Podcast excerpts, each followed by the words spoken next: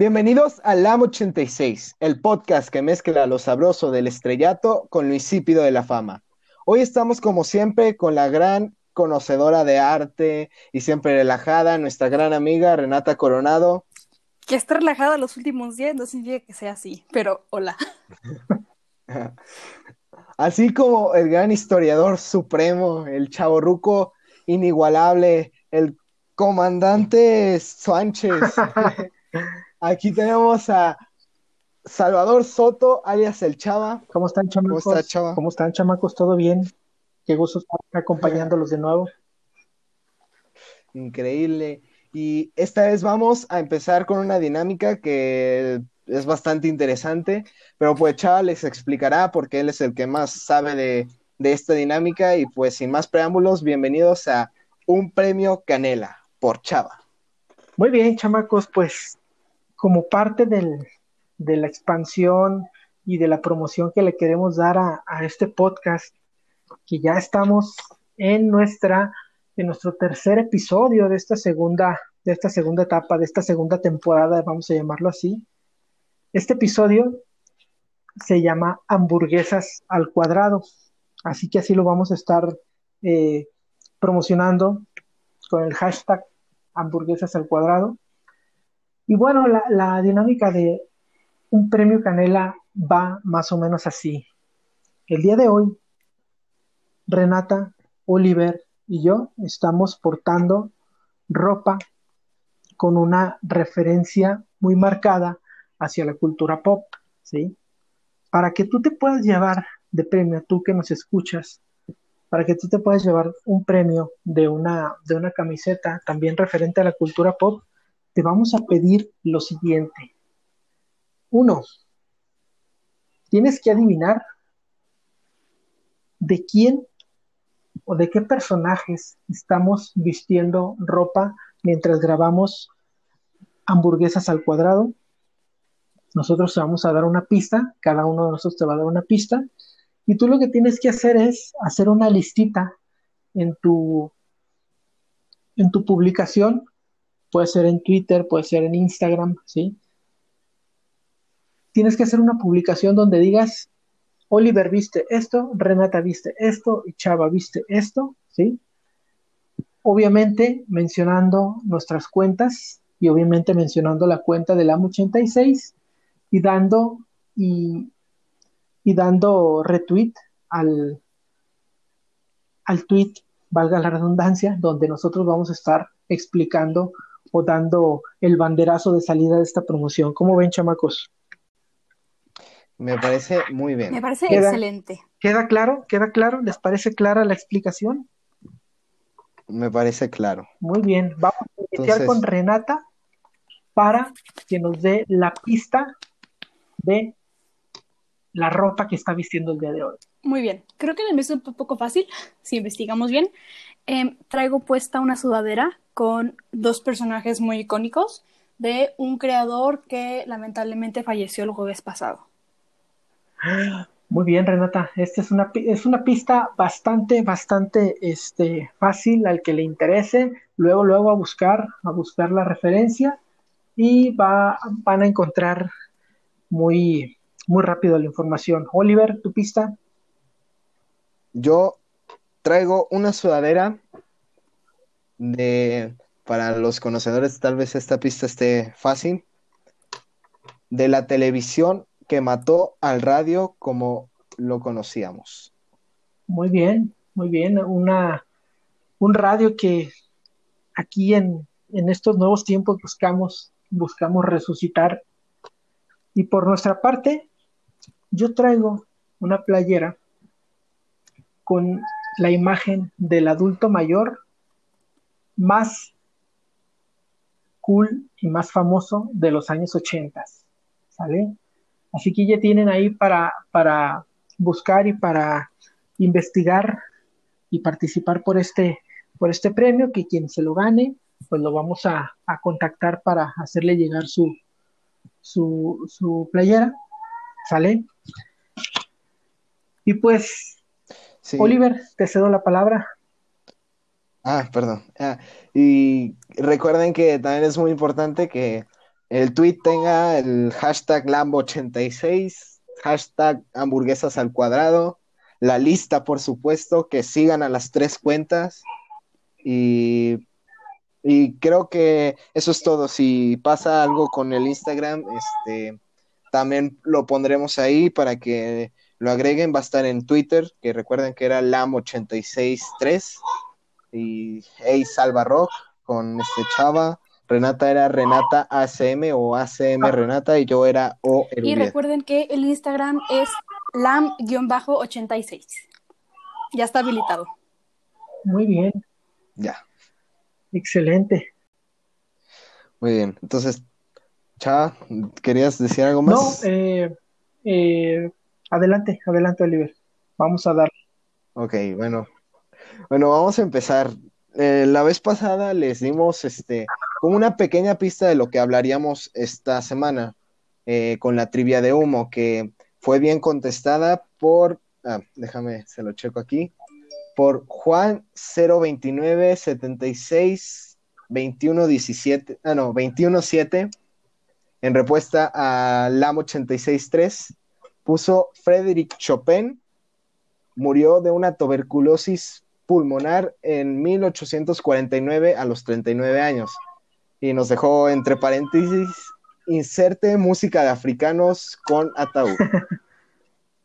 Chopin. Ah, Empezamos con el caso de este Frédéric Chopin, que murió con una de las enfermedades más letales de las que ubico, eh, murió de la tuberculosis, ¿no? Tuberculosis es una enfermedad que, que vaya, recibe su nombre porque se, este, la forma que descubrían en los pulmones o en algunas partes del cuerpo de esas personas se parecían mucho a las de un tubérculo, ¿no? Eh, y este, esta enfermedad se llevó a bastantes grandes por, por el tiempo por el tiempo más o menos 1849 en el que estaba Frédéric Chopin, se llevó a, varios músicos que, y pintores y artistas importantes. Entre ellos, creo que Mozart fue una de, de las personas que murió tan joven por este tipo de enfermedades. Em, y así nos hemos ido yendo durante muchos tiempos con varias pandemias hasta la más conocida ahorita, que es el coronavirus. Em, Chava, no sé si tengas algo más que agregar sobre la tuberculosis o alguna enfermedad que conozcas. en, este, en este caso, Oliver, eh, la tuberculosis pues aparece ya como una de las, de las enfermedades erradicadas, ¿no?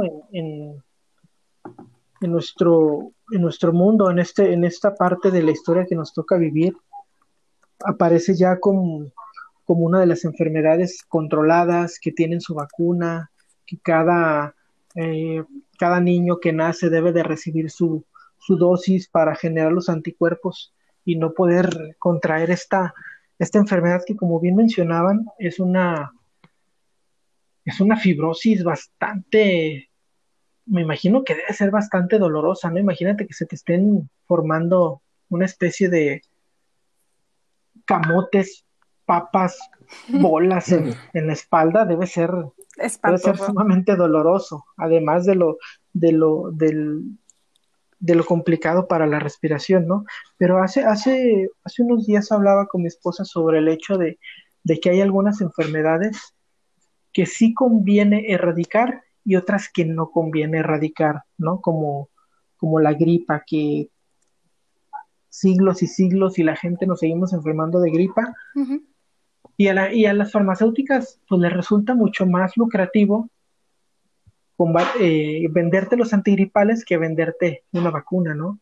Que la gente se siga enfermando, enfermando y comprando antigripales en lugar de comprarte una vacuna. Esperemos que, que no suceda lo mismo con esta con esta enfermedad de moda en la actualidad y, y ahí sí se genere una, una vacuna rápido, pero, pero sí hay, hay una cuestión ahí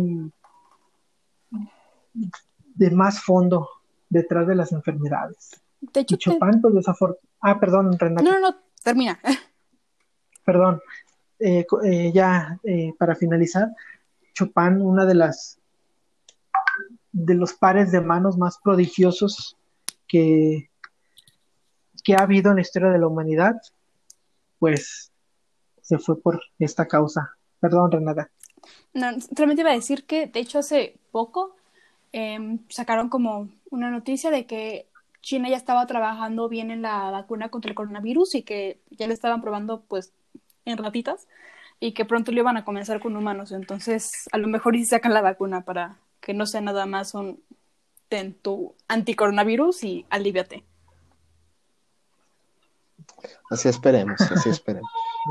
Así sea. Em, también eh, durante la cultura popular eh, han, estado presentes enfermedades. A mí en lo particular este, estuve investigando sobre una que se llevó también a varias personas importantes, que es el VIH-Sida, ¿no? Que, que se da por ahí de la década de los 80, según yo. Chao, ¿me puedes así corregir? Es, así es. Fue por los 80 y, y es una enfermedad muy letal. Claro que hoy en día eh, se puede tratar, no es una sentencia de muerte, pero pues en los 80 era cuando apenas se está descubriendo y, y la gente mm, a veces por la ignorancia llegaba a contraerla del hecho de que no sabía por qué se contagiaba o creía que solo era para un, un grupo específico de personas, ¿no?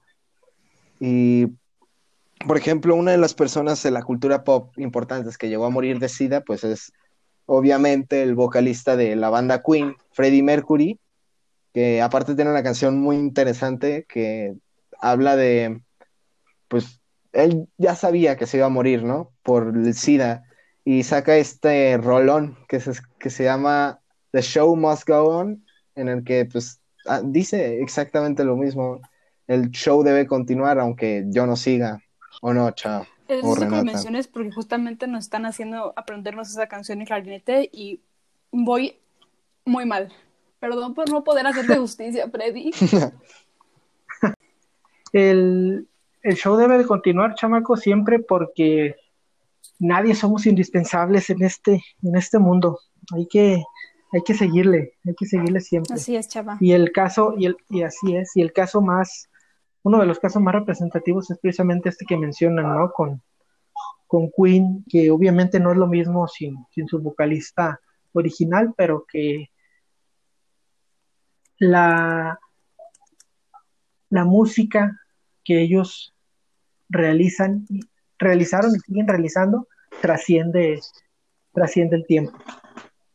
Creo que parte de este proceso de pues de la enfermedad lo vimos este retratado en la película de, de Queen, en la de Bohemian Rhapsody, que en lo personal no me gustó mucho, pero se pudo notar más o, se pudo notar lo que lo que está refleja, lo que está sucediendo en ese tiempo con los con el SIDA, ¿no? Con este virus, bueno, no es virus, o sí, es síndrome de inmunodeficiencia.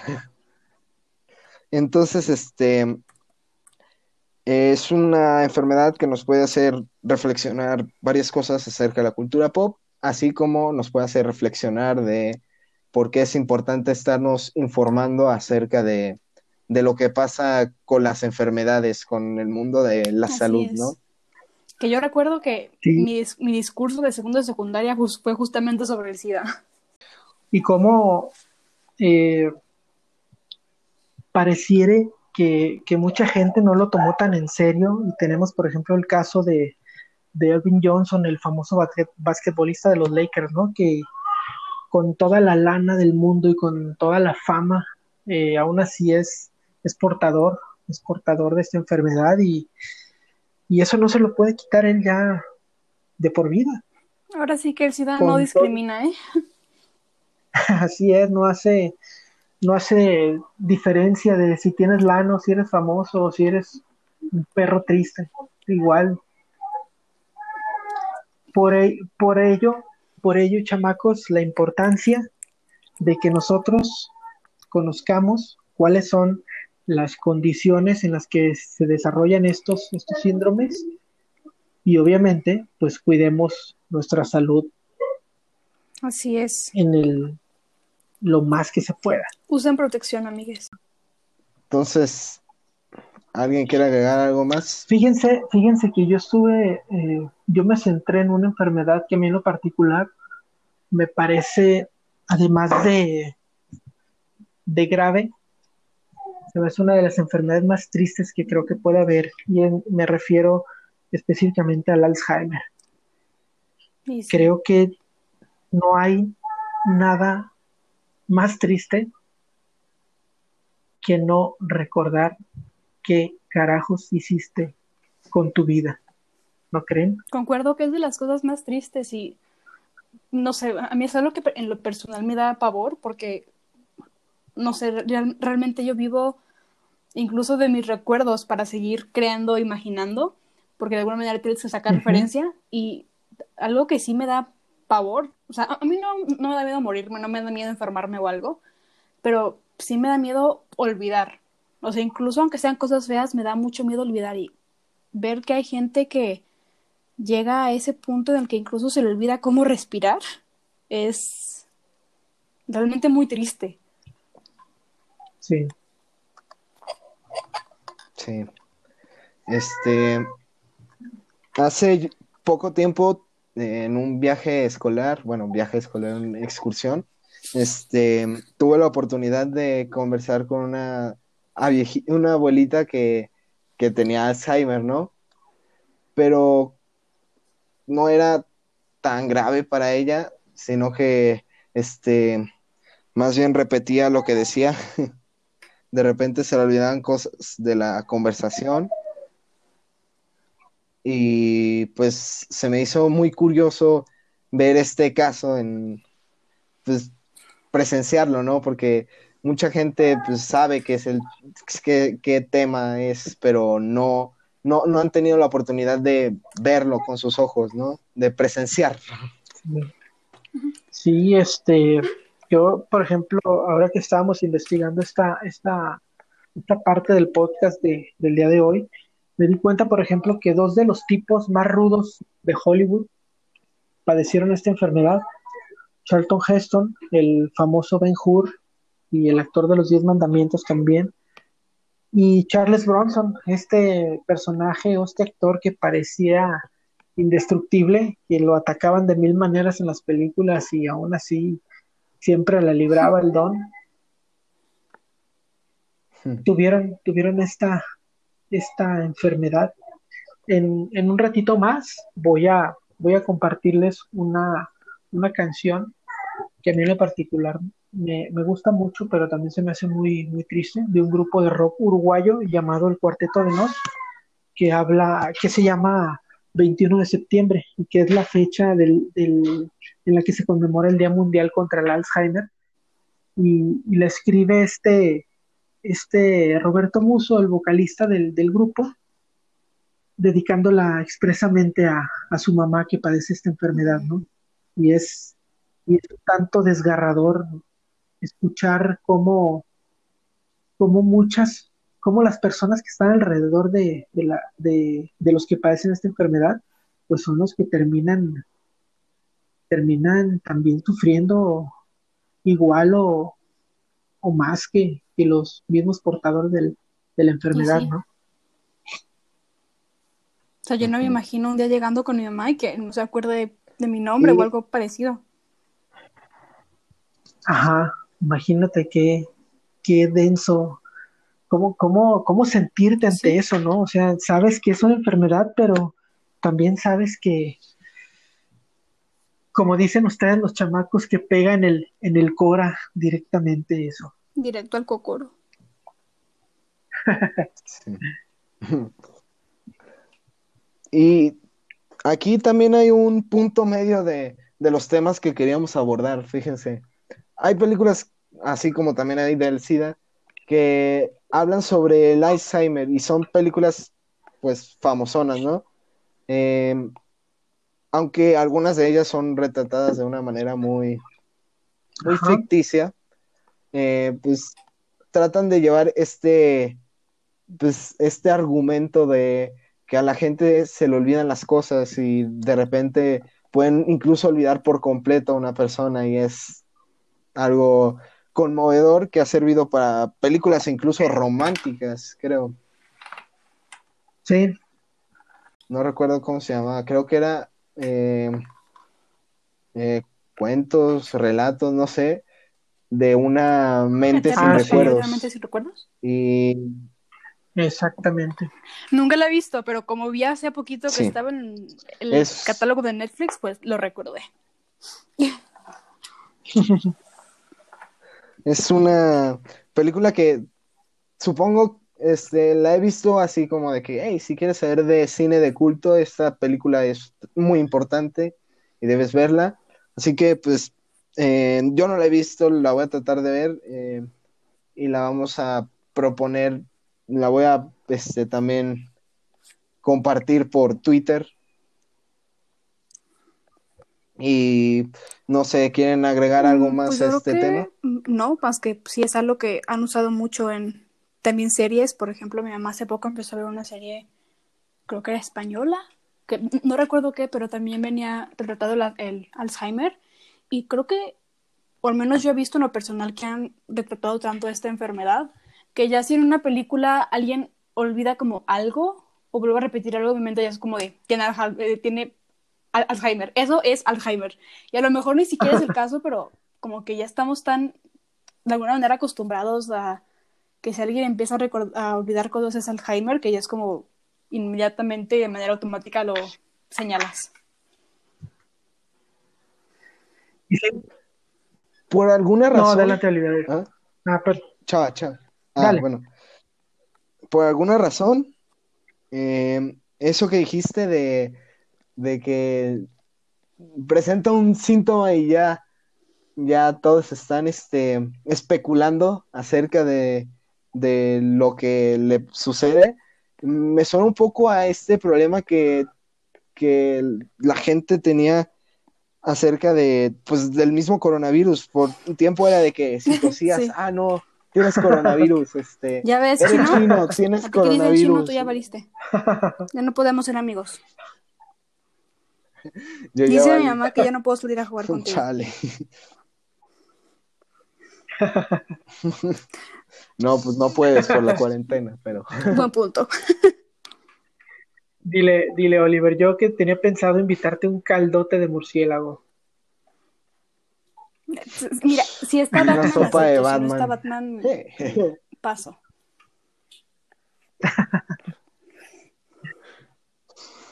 bueno, entonces ¿les parece si quieren profundizar más o les parece que empezamos ya con el Yo nada más antes de pasar al siguiente segmento, me gustaría compartirles que se ha, se ha llegado a la conclusión de que el Alzheimer es provocado por dos cosas que se pueden evitar de manera muy fácil.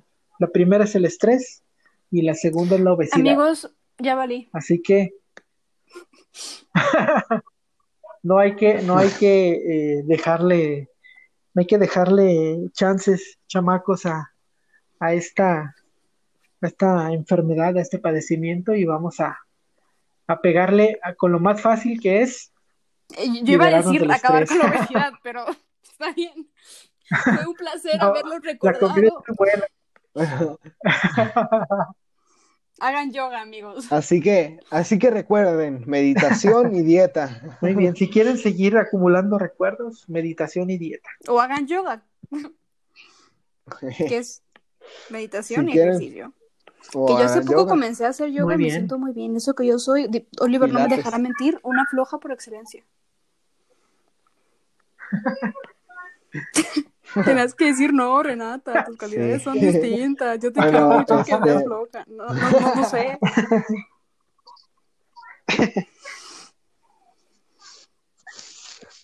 Eh, Entonces, este, pasamos a las enfermedades de las películas y las series.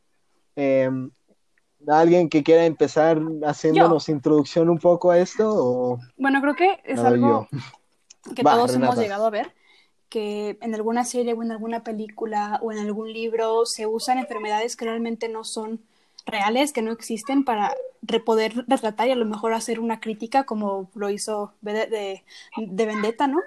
Y creo que es algo que muchas veces pasamos por desapercibido porque yo sé que he visto esas cosas y yo sé que hay mil enfermedades ficticias que he visto y ahora que quise investigar me costó tanto llegar como alguna que recordara realmente de qué se trataba, entonces fue bastante curioso hacer como esa investigación y digo, seleccioné unas pocas de las que creo que puedo un poquito hablar, aunque algunas cosas no las recuerde tan bien porque las dice mucho, pero se me hace un tema bastante interesante también como además de enfermedades que han afectado a creadores de la cultura pop, también se ha visto reflejadas en trabajos de, como también para querer decirnos algo o incluso alertarnos o se me hace muy interesante en general. Sí. Muchos están como detalles, ¿no?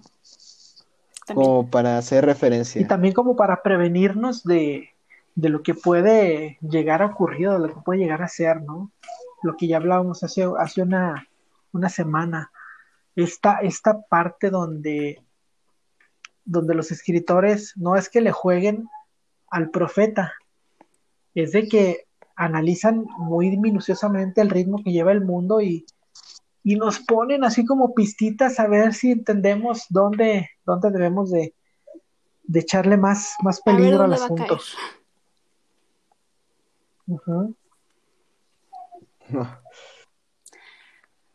Entonces, ¿nos quieres platicar alguna relata que, de las que la primera creo que es investigaste? bastante popular porque hace poco, relativamente, fueron bastante populares los libros de Maze Runner, que personalmente no me gustaron.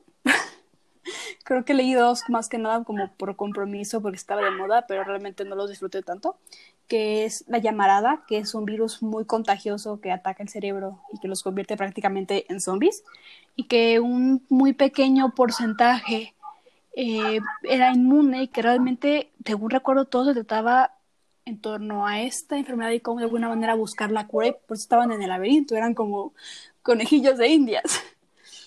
Em, también está en La voz de los muertos, que es un libro que leí hace muchísimo, que creo que es el libro que me hizo replantarme a Dios.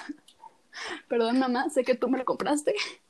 Que habla sobre eh, la descolada, que es un organismo que puede modificar cualquier tipo de vida. Y lo que hace es que rompe el, vínculo de la doble hélice del ADN y hace que se den mutaciones. últimamente estoy empezando a leer Adam Brown, y en uno de los libros que aún no he leído, pero mi mamá sí, eh, que justamente se llama Inferno, y el virus es Inferno, que es un virus que se incubó en el agua y hacía que los humanos se volvieran infértiles. Entonces, pues el objetivo o la idea era que ya que esos humanos infectados se murieran, pues no pudieran tener más hijos y no pudieran reproducirse y entonces se acaba la humanidad. Eh, también, como no puedo yo estar un día sin meter a yoyos en alguna conversación, está en la parte de Yoyo Lion, la enfermedad de la roca, que es una enfermedad transmitida por la familia Higashikata, no, Higash, Higashikata, lo dije mal, de generación en generación, que hace que a partir de tu cuerpo comience a transformarme, a transformarse en roca. Y creo que pues las más conocidas y las que todo el mundo pues tenemos como un contacto mucho mayor y que todos conocen es pues la licantropía, que te convierte en hombre lobo, que pues bien se puede decir que de alguna manera es un virus o una enfermedad que te transmite otro licántropo, ¿no? Y los zombies, que es algo que se ha explorado muchísimo, que han, pasaron desde ser muertos que se levantaban hasta ser armas letales y virus que infectaban a un gran, una gran parte de la población y las volvían lo que nosotros conocemos como zombies. Hasta aquí mi reporte, Joaquín. Quizá, Exacto. quizá esta, esta última parte que menciona Renata, uno de los grandes miedos de la humanidad en estos tiempos, ¿no? Cómo, cómo los humanos le hemos temido en los últimos años a todo lo que huela, parezca, se vea o camine como zombie. ¿no? Y sí.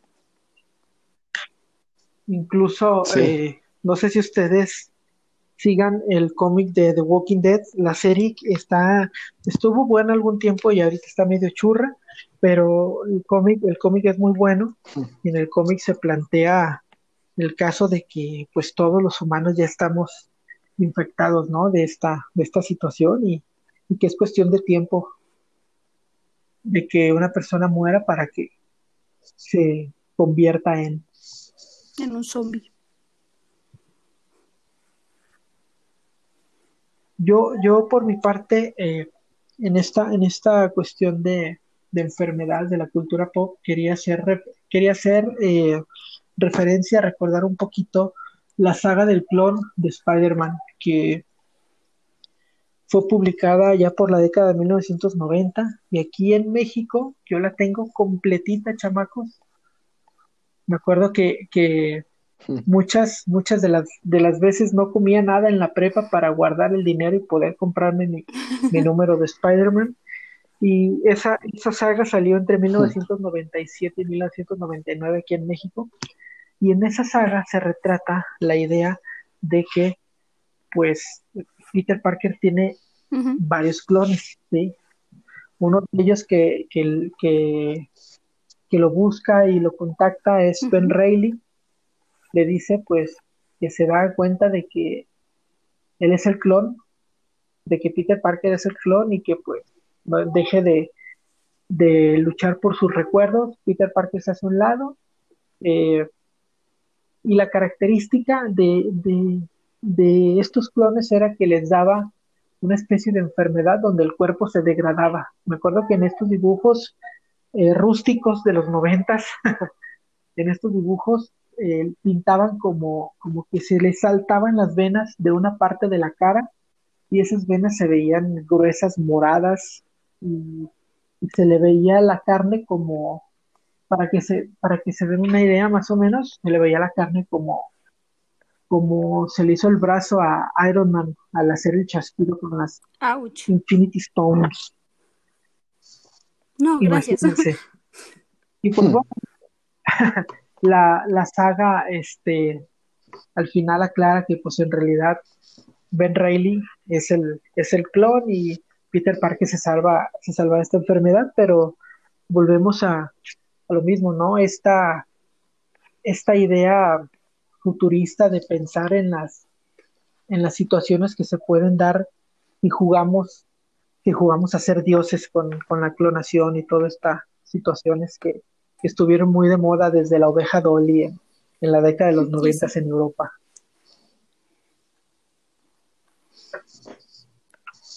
Y sí. Em, yo nada más quiero, este, quiero complementar lo de lo de que siempre hemos como reflejado las enfermedades este, en los videojuegos como algo que va a acabar por completo la humanidad. Y siempre cuando sucede una enfermedad ya de, de veras, eh, la gente empieza a, temer de más, ¿no? A tener más miedo, a alarmarse más.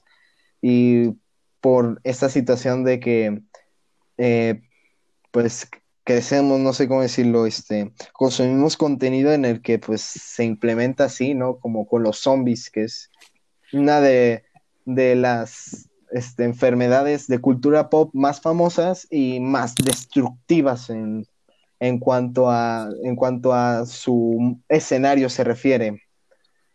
Em, también hace rato estábamos platicando de lo del Alzheimer retratado en películas.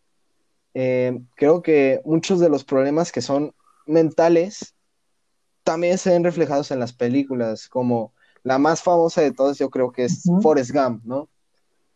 Y esta película ya es más de drama.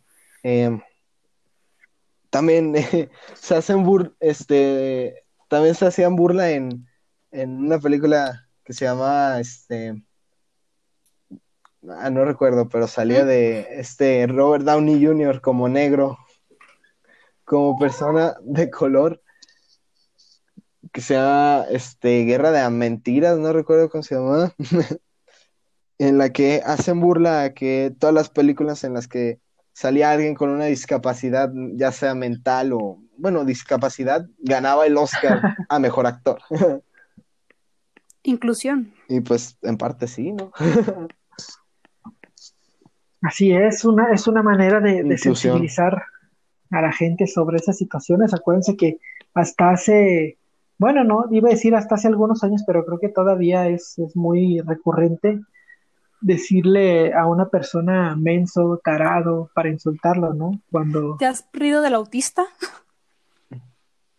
que, que, eso es sumamente ofensivo llamarle autista a alguien porque dijo algo que a ti no te parece. Me parece uno de los peores insultos que hay. Exacto. Sí. O mongol. Mongol. Son, pues, cosas mmm, que afectan a la sociedad, ¿no? De acuerdo. Y este tipo de insultos, pues crecemos con ellos, podría decirse igual, consumimos o sea, se da muy en, el día a día y pues a veces usamos palabras incorrectamente. Pero ya tenemos la conciencia de que no se debe de, de decir. no se debe decir, exactamente. Entonces pasamos al segmento 3 a una de nuestras secciones más importantes del podcast, eh, Laureles e Historia por Chava. Hoy Chava nos va a hablar de, de más o menos del Che Guevara. Así es, Oliver, Renata. el Che y su, y su carrera como, como, médico, así es. Muy bien, como, como ustedes que nos escuchan se habrán dado cuenta, estos estos tres programas que llevamos en esta segunda etapa han girado en torno a un tema que es la salud. El, primero lo dedicamos a, a, la pandemia de moda del COVID-19. En el segundo estuvimos hablando eh, un poquito sobre las las enfermedades que se pueden transmitir de diversas circunstancias. El día de hoy hablamos de cómo algunos famosos han, han batallado en cuestiones de salud por esta situación y por ello el día de hoy quisiera yo platicarles un poquito sobre la función como médico que tuvo uno de los, de los personajes más controversiales, pero también más importantes de la historia de América Latina, y que es Ernesto Guevara de la Serna, mejor conocido como el Che Guevara. Para los que no lo ubican muy bien, ¿quién fue, quién fue Che Guevara? Si, si, si yo digo que primero fue médico antes que guerrillero, creo que viene y me da una tunda en mis sueños, así que voy a mencionar, primero fue guerrillero, médico y sobre todo un un libre pensador latinoamericano de la segunda, que, cobró importancia en la segunda mitad del siglo XX, ¿sí? Sin embargo, él eh, nace, nace como asmático y por ello se lo llevan a, vivir fuera de, de, Buenos Aires buscando que una ciudad campirana le hiciera mejor, mejor provecho para su salud él, a pesar de ser asmático, eso no le, no le impedía eh, participar en, en deportes, en actividades al aire libre. Incluso fue uno de los, de los jugadores de rugby más, más representativos de su generación en, en la universidad. Ahí, ahí le, le, pusieron uno de los apodos que lo va a acompañar durante mucho tiempo. Él era conocido como el Fuser. Le decían el Fuser porque era muy aguerrido para jugar al rugby y le decían el furibundo Serna por una contracción de su, de su apodo y de su apellido, le decían Fuser. Fuser, el furibundo Serna del Che Guevara, se dedica a estudiar medicina y es precisamente esta, esta función social la que lo lleva a recorrer América Latina. Y él dura una especie de, dura un, tiempo en una especie de hospital que estaba, que está todavía en la selva del Amazonas, en los límites entre Perú, Ecuador, Brasil un leprosario. Una de las enfermedades, chamacos, que no me van a dejar mentir, pero es una de las enfermedades que, eh, si bien pareciera ya erradicada, creo que muchos, muchos eh, no quisiéramos padecerla, ya no tanto por los dolores, sino por la carga estética que ello trae y que ha, cobrado mucha relevancia en estos tiempos, ¿no? Imagínense eh, que te estés rascando eh, a cada rato y, que tus heridas estén, estén avivando y no, no, no quiero, no quiero imaginarme cómo, cómo socialmente se vería eso en el siglo XXI en los círculos en los que nosotros nos movemos cotidianamente, pero bueno, el Che Guevara junto con un amigo, Alberto Granados, hacen un viaje por América Latina, se van dando cuenta de las condiciones de desigualdad social, política, económica, cultural que hay en ese, en ese territorio. Y uno de los lugares donde toca base es precisamente en este, en este leprosario en, en la selva del Amazonas.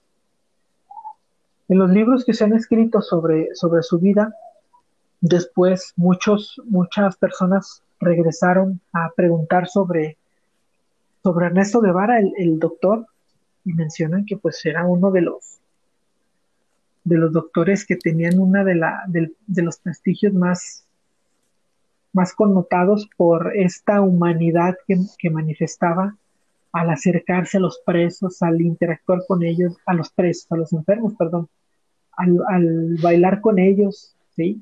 Sin importar si se contagiaba o no de, de, la enfermedad. Salud, salud, ánimo. Y ello, y ello nos habla también de una, de una cualidad muy importante de las personas, de las personas que deben de dedicarse a, a la medicina, ¿no? Y así, así es, chamacos, pues este, este relato que yo les comparto el día de hoy tiene, tiene mucho que ver con esta situación que vivimos en la actualidad, con la función social de, los doctores, de los médicos, de las enfermeras, de todas las personas que están inmersas en el sector salud y que por lo tanto nosotros debemos de tener también conciencia de que merecen un respeto, de que merecen una una, una verdadera eh, conciencia, que, que nosotros hagamos una verdadera conciencia sobre su función y que no solamente pensemos que al ser ellos los primeros combatientes de, las enfermedades nos las van a transmitir de manera de manera natural o de manera indiscriminada, ¿no? Debemos de, de, pensar que, la, que las enfermeras, que los médicos, que todos los trabajadores del sector salud tienen una, una disposición y una, y una verdadera humanidad que muchas veces nosotros pasamos por alto y una y una indiferencia completa a, su propia salud, ¿no? O sea, para ellos el bienestar de los demás es el es lo que está primero y después después ya ya podrán ya podrán ser ellos una ya podrán atenderse atenderse ellos, ¿cómo ven, chamacos? Creo que sí es muy relevante lo que está sucediendo ahora porque, o sea, justamente hace poco vi como un texto de un médico que decía que para ser médico tenías que no tenerle miedo a tu propia enfermedad. Y creo que realmente es algo que muchas veces no vemos y pasamos un poco por alto el hecho de que se están, pues ahora sí que arriesgando ellos y su salud, porque los demás estemos bien y no es algo como que, digamos, todos los días nos levantamos y, ay, qué, qué, lindos los médicos que se sacrifican, ¿no? Digo, últimamente sí, porque es algo que, que estamos viviendo más en un común, pero también es algo que pasa diariamente y muchas veces lo pasamos por desapercibido hasta que sucede algo que nos hace darnos cuenta de eso. Como cuando estás enfermo de gripa y extrañas cuando podías respirar bien, entonces te das cuenta de que mucho tiempo respiraste bien. es algo como un poco así, y al menos yo siento que lo personal me ha pasado. Cha, yo siento que este segmento de Laureles Historia, el del día de, hoy, fue necesario, ¿no? Siento que está perfecto, está bien escogido para el momento en el que estamos, en el que necesitamos de los médicos, porque en ese momento son completamente indispensables. Y eh, pues suerte al cuerpo de medicina, ¿no? Así es, así es, Oliver, y además, pues esta, esta visión y esta, y esta parte que, que también no, no mucha gente conoce de, de Ernesto Guevara de la Serna, ¿no? Al, al catalogarlo diario como el guerrillero, el soldado, el combatiente, pues antes que ello fue combatiente, pero de muchas, de muchas situaciones que no están en nuestras, que no están en nuestras manos eh, solucionar. Así es. Entonces esperemos que hoy nuestra percepción por el Che Guevara haya cambiado. ¿Y les parece si pasamos a un nuevo segmento que tenemos? ¿Una nueva dinámica? Venga. Claro que sí. Mira, esta se llama Cultura a tomatazos. En este segmento lo que vamos a hacer es que vamos a tener un tema el cual, en el cual haya distintas variantes, como puede ser la comida, las películas, los libros. Entonces, prácticamente de estas variantes diremos, diremos este, si les gustan o no, eh, haciendo un poco de referencia a, los pueblos cuando le daban, lanzaban tomates podridos a los que no le gustaba en, pues para buchar, ¿no? Entonces, así que hoy el tema va a ser libros y vamos a empezar en 3, 2, 1. Renata, empezamos contigo con Sherlock Holmes. Pues sí me gusta, digo, debo de admitir que conocí los libros por la serie de la BBC, pero creo que es igual de válido, ¿no? Como lo hayamos conocido. Y creo que es un referente sumamente importante para pues para todas las historias que son de detectives, todo, pues sí, todo lo que pasa alrededor y lo grande que se ha hecho, este, yo creo que es algo, pues sí, es un, referente que en sí sus historias son bastante buenas. Yo tengo una compilación con muchas de las historias, o sea, en el idioma original, que todavía no leo porque quiero esperarme a que mi nivel de inglés sea un poco mejor. Pero sí creo que es algo innegable que, aunque no te gusten tanto las historias, no sé, de misterio de, de detectives, creo que es algo que vale la pena leer, como mínimo por cultura general. Así es, concuerdo, concuerdo con Renata. De la mente de Arthur Conan Doyle salen las aventuras del detective más famoso del mundo, que nos deja no solamente estas historias de suspenso que menciona, que bien menciona Renata, ¿no? Nos deja también una forma de indagar cosas, de investigar, de buscar soluciones a los problemas que cotidianamente se nos van presentando. Creo que eso es una de las grandes aportaciones de, de esta obra, de esta obra del detective que estuvo haciendo de las suyas por allá por Londres en la segunda mitad del siglo XIX. Yo tampoco, yo no le aventaría ningún tomate, al contrario. Yo pues la verdad, también conocí Sherlock Holmes por, por este, pues por la serie, pero al final llega una reflexión de Sherlock Holmes como si fuera pues un ejemplo, porque es un ejemplo. Y siento que muchas de las historias de detectives populares que tenemos hoy en día tienen como base algunas cosas, fundamentos que tuvo Sherlock Holmes cuando pues era lo más innovador que había, ¿no? Así. Entonces pasamos al siguiente. Venga. Víctor Hugo, Renata. Es, es, es un escritor. Es, es, es, es. A él sí le pongo un huertito o algo. Digo, fuera de que no escribió la novela de la cual sacaban uno de mis musicales favoritos, eh, creo que tiene, ahora sí que, de verdad, cosas muy, muy interesantes. Digo, no solamente obviamente escribir Los Miserables, sino también Nuestra Señora de París, que creo que todos conocemos el jorobado de, de Notre Dame. Pero lo, lo, que voy a decir, así, creo que tiene de verdad personajes muy, muy interesantes que vale la pena profundizar y analizar a detalle, además de situaciones y unas atmósferas que ahora sí que te atrapan.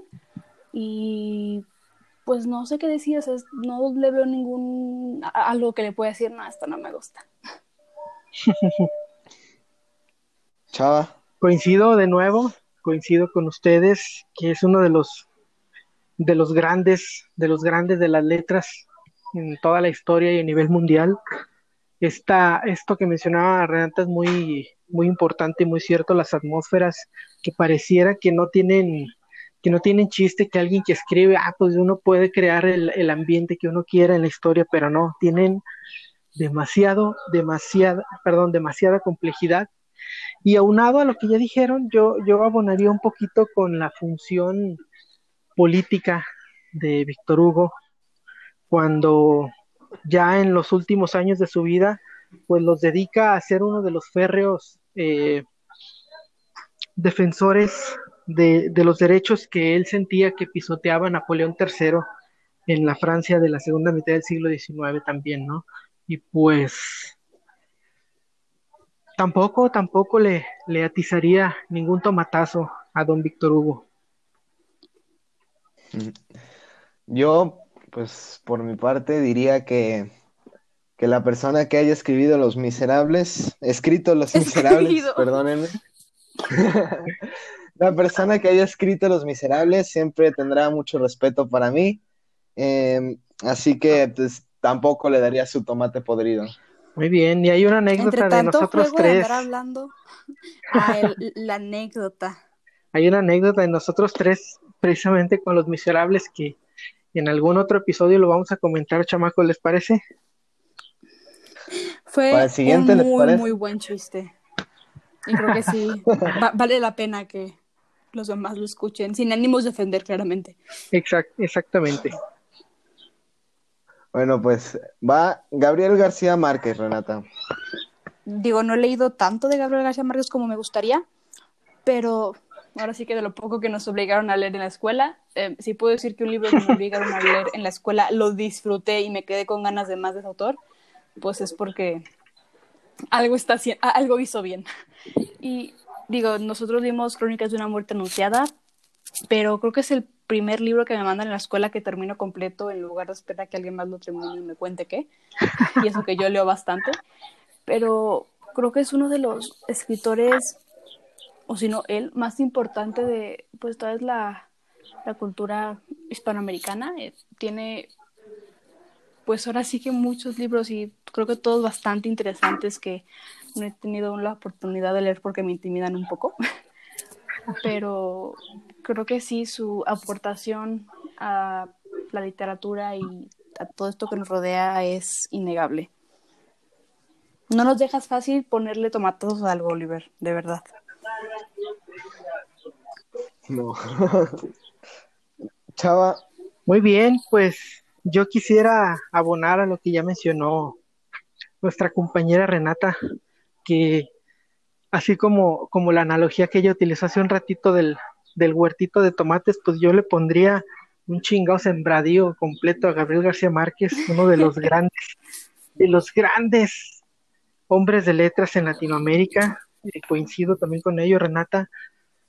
Nomás para ponerles un ejemplo, yo he leído Cien años de soledad siete veces. Cada vez que lo leo encuentro algo distinto y algo que me vuelve a, a fascinar y que me vuelven a dar ganas de, de volverlo a releer.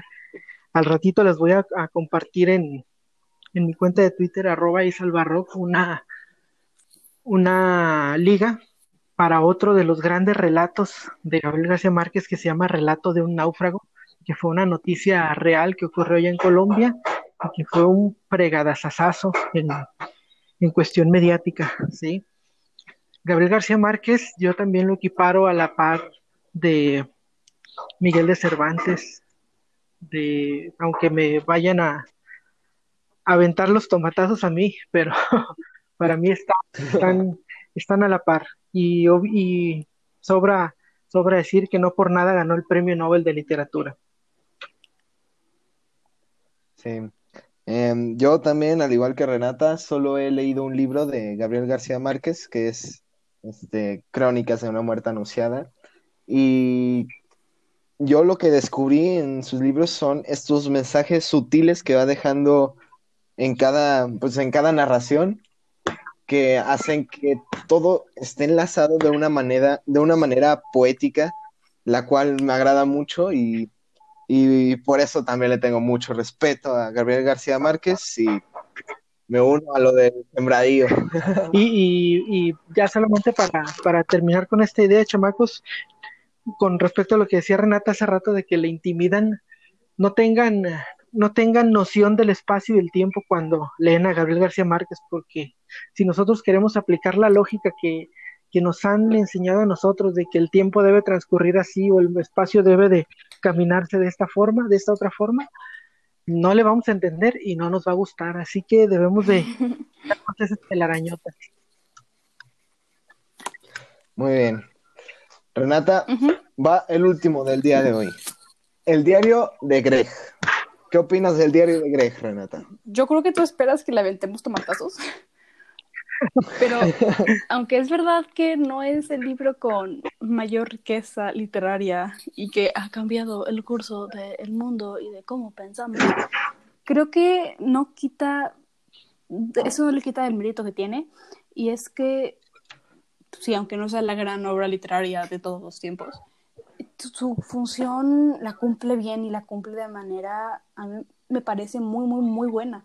Y es que, aunque es un libro para niños y aunque tiene historias un poco bobas y muchas veces sin sentido, es un libro que hace que mucha gente, bueno, muchos niños que no tienen ahora sí que el hábito de leer o que no les interesa la, la lectura, puedan encontrar algo que les gusta y que los puede enganchar. O sea, yo conozco mucha, mucha gente que repudiaba la lectura y decía, ay, no manches, qué, qué flojera. Y después de leer algo como el diario de Greg o el diario de Mickey, se interesan porque es algo fácil de leer que no los agobia o que no les parece aburrido porque tiene muchos chistes y muchos punchlines, ¿no?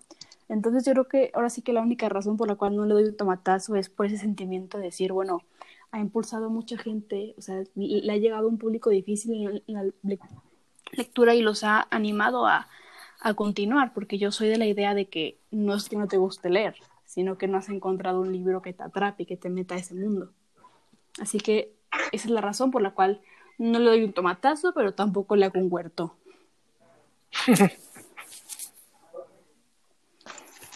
¿Tú, chava?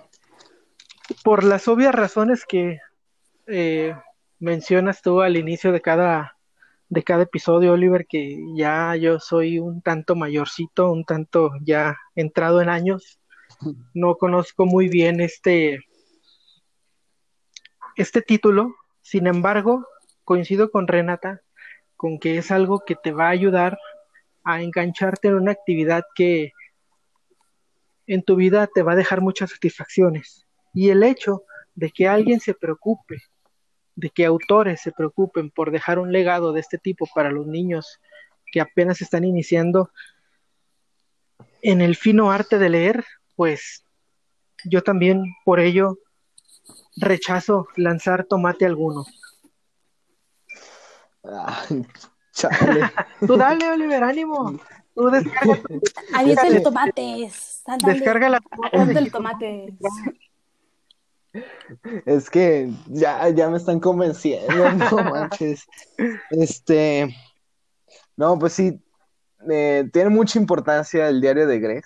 Eh, a eso no se le lanzaría nada de tomates podridos. Pero pues en cuanto al libro, a mí no me gusta. Y entonces, nada más para equilibrar la cosa, le doy un tomate podrido. O sea, nada más como por una semanita para que no para que no sea tan afectado. Y además, no tratábamos de convencerte, ¿eh? tratamos nada más de, de, dar una, a lo mejor de dar una perspectiva que quizá tú no tenías, y pues, ánimo. No sé, si luego quieres que yo le dé un tomate a algo, mmm, puedes poner algo como divergente y yo con gusto le daré poniendo tomates. O el libro vaquero. Para la próxima vez que nos haga libros en esta sección, ¿les parece? Venga. Claro que Muy sí. Muy bien, entonces, este... Eh, ah, esta, esta sección que se llama Cultura Tomatazos, si quieren también pueden recomendar temas por Twitter. Vamos a estar leyendo todo. Así, todo. y entonces, este, pues creo que con esto ya vamos a concluir. Eh, la verdad fue un gusto escucharlos de nuevo, Renata y Chava.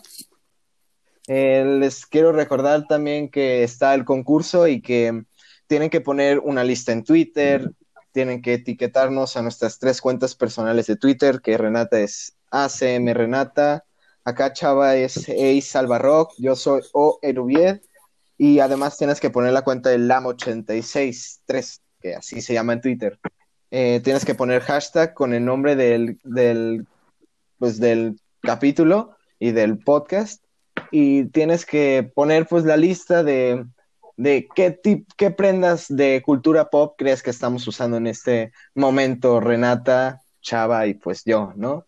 Em, ya Renata dio su pista, también yo, Chava dio una, está medio complicada, pero es pues, para que se esfuercen. y em, ¿quieren dar alguna conclusión, como ya es tradición en este podcast, Renata? Mm, creo que quedó todo bastante bien compactado, entonces creo que no sea necesario más que gracias por escucharnos y espero que les guste y que sigan atentos a los siguientes programas. Igual, de igual manera, chamacos, un placer estar de nuevo con ustedes, con las personas que nos hacen el favor de escucharnos. Si les gusta, recomiéndenos. Si no les gusta, pues de todo modo, recomiéndenos. No, ustedes no hay, no hay bronca por eso. Hagan por favor, mucha conciencia de lo que platicamos, de todo lo que platicamos el día de hoy, respeten no solamente a los doctores, a las enfermeras, a los, a los servidores públicos, respeten a cualquier persona que se atraviese en su camino y que tengan una excelente semana. Muy bien, no olviden escucharnos, este, recomendarnos, este, vamos a estar en, ya, ya estamos en eBooks México, eh, tal vez en dos días creo que confirman que vamos a estar en Apple Podcast, en iTunes. Eh, ya estamos, como saben, en Anchor, que es nuestra plataforma, y Spotify. Y pues con nada, nos despedimos diciendo que hagan dieta y meditación y que esto fue el LAM 86. Chao, chao.